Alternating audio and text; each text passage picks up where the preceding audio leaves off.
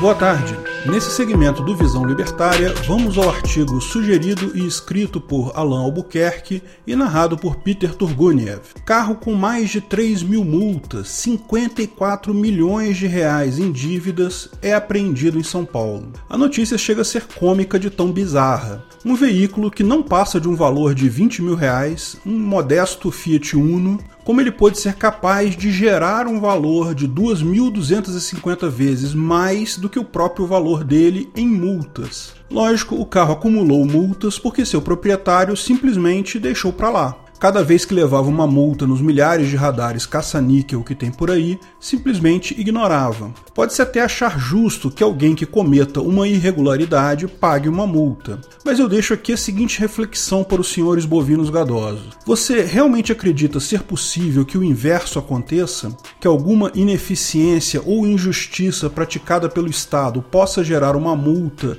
em que ele lhe pague algo? Digamos, por exemplo, já que o Estado diz que é responsável pela sua segurança, não seria razoável que ele te pagasse uma grana toda vez que você for assaltado ou ferido numa briga? Devia, no mínimo, repor o que você perdeu no roubo e mais uma indenização por ele não ter agido conforme prometeu. Afinal, ele não obedeceu à própria lei, não te deu a proteção. Como ele diz que saúde é dever do Estado, não deveria pagar uma multa para cada pessoa que não consegue atendimento no SUS? Como ele acha justo que você, quando não obedece um rabisco qualquer dele lá, tenha que pagar multa, não seria igualmente razoável que ele fizesse a mesma coisa? Meu caro ruminante, largue um pouco o pasto da boca e se esforce para pensar um pouco. Jamais que o Estado daria uma possibilidade dessa. Se desse, já estaria falido há muito tempo. É errado pensar que todo o Código de Trânsito Brasileiro, todo o CTB, é apenas uma armadilha para arrecadar dinheiro das pessoas.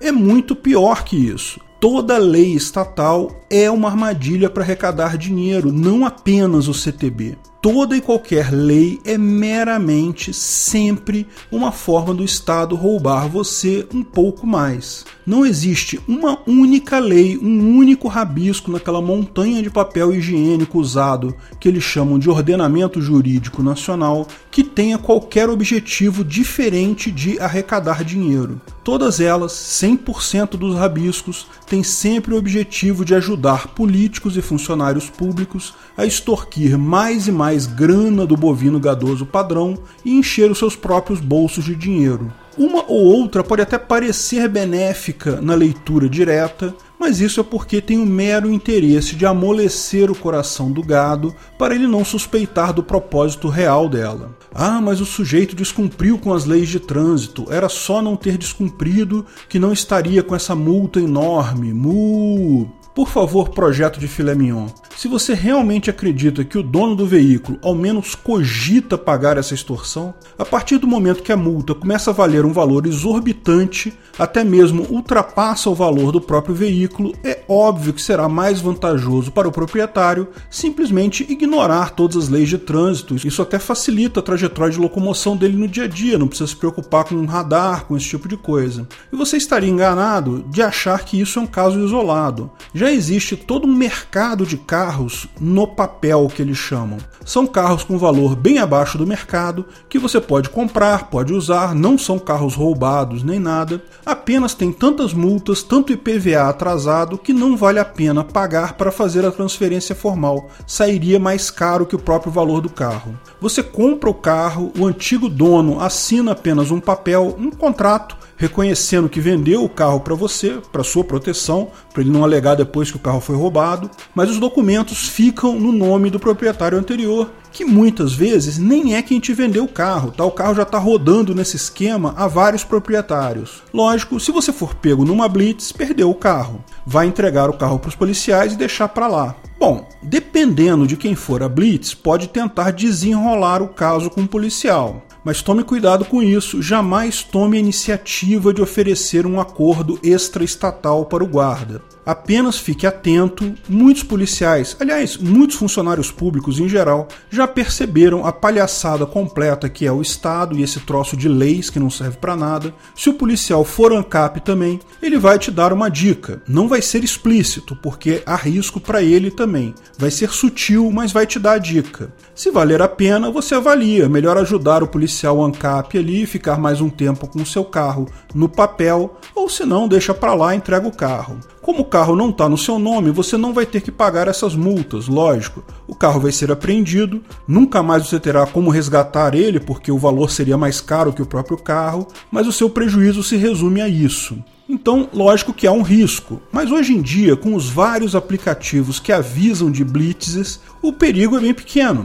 É mais um pequeno exemplo de como a informação distribuída destrói a capacidade do Estado de arrecadar. Para pessoas que moram no interior, em que quase não há blitz, um carro desses pode durar a vida toda útil do carro. Vai apodrecer de velho antes de ser pego numa blitz. E lembre-se, você pagou mais barato por ele. E além disso, você não precisa se preocupar com radares caça-níquel ou com qualquer outro tipo de lei de trânsito. Não tem que pagar IPVA, seguro obrigatório, nenhuma dessas baboseiras estatais. Acaba virando um carro bem barato, compensa o risco justamente devido à enorme ineficiência estatal de fiscalizar motoristas. Pode ver como é enorme essa ineficiência do Estado para fazer qualquer coisa, justamente porque, em casos como esse, possibilitou um veículo conseguir essa façanha de chegar a esse valor em multas. Imagina uma sociedade privada e com relações contratuais assinadas e não coercitivas. Como essa via é administrada por uma entidade privada, a possibilidade disso acontecer seria nula,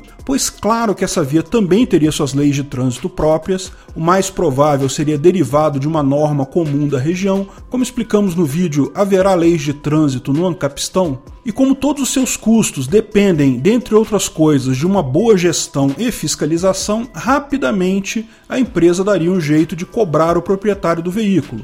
O sujeito consciente dessas leis privadas seria identificado e poderia rapidamente sofrer punições e multas dependendo do contrato daquela via. Mesmo que o dono do veículo se recusasse a pagar, a administradora poderia recorrer a uma justiça privada, que é igualmente infinitamente mais eficiente que a justiça pública, e pode ter assim a sua propriedade restituída. Além do mais, caso o sujeito depende deste trajeto para facilitar a vida dele, ele seria automaticamente proibido de usar a via até que pagasse todos os custos causados, ou até para sempre, dependendo do contrato. Além de, claro, ter sua imagem exposta para aquela via e qualquer outra via privada que tenha acordo com essa, o que provavelmente levaria a um bloqueio global desse usuário responsável. Esse é só um pequeno exemplo de como é fácil entender e resolver todas essas ineficiências do Estado por vias privadas. Entenda que o Estado não é uma entidade divina onipresente que não estão nem aí para realmente atingir o objetivo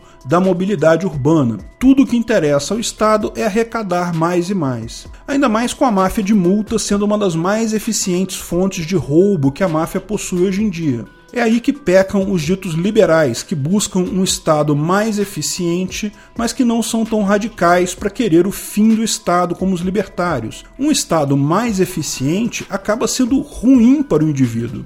Felizmente, para nós libertários, essa tarefa de tornar o Estado mais eficiente é impossível. Dificilmente algum parasita terá algum incentivo de alterar algo nesse sentido, e mesmo que tenha, será o mesmo que uma agulha no palheiro, um grão de areia na praia. Pois, como já dizia Hayek, os piores sempre chegam ao poder, de nada adianta plantar um bom fruto se todo o terreno já está infectado. E esse mesmo fruto irá se apodrecer em instantes junto com os demais. Se você quer realmente uma ferramenta eficiente contra a máfia, atinja ela no seu ponto mais sensível, na sua arrecadação. Para cada centavo a menos que você conseguir evitar ser roubado pelo Estado, é um segundo a menos de vida da máfia e de todos os seus parasitas. A pergunta é simples: o que você prefere, ter o seu dinheiro com você ou deixar esse dinheiro na mão dos mafiosos para que eles decidam como vai ser melhor maneira de ser usado esse dinheiro. Se apesar de toda essa informação você ainda prefere a segunda opção,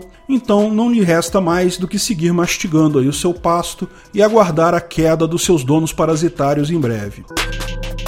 Obrigado pela audiência. Não esqueça de dar um like e se inscrever no canal se gostou dos nossos vídeos. Caros colaboradores do Visão Libertária, se você escreveu algum artigo, narrou, produziu algum vídeo no mês de novembro de 2019, os valores acertados de Bitcoin foram pagos ontem e o extrato você encontra no menu Minha Conta no site Visão Libertária. O sistema é automatizado, tá? Eu até faço uma revisão, mas como todo sistema automatizado pode acontecer algum erro. Então, se houve algo errado, por favor, me avise no e-mail ancapso@gmail.com para eu providenciar a correção. E se você ainda não conhece o site visãolibertaria.com, dá uma olhada lá. Lá você pode sugerir notícias para falarmos aqui, no link sugerir pauta, pode escrever um artigo, escrever um tapa, escrever uma crônica, pode também narrar qualquer um desses elementos e assim ajudar o canal a produzir mais e mais vídeos e divulgar cada vez mais o anarcocapitalismo. Ainda pagamos alguma merrequinha em Bitcoin para quem ajuda, mas lógico, o mais importante é realmente ajudar o libertarianismo. Não deixe de experimentar. E um último aviso para os patrocinadores do canal: teremos um hangout exclusivo para patrocinadores lá no Discord dos patrocinadores nessa terça-feira, dia 3, às 8 da noite. Aguardo vocês lá. Até a próxima.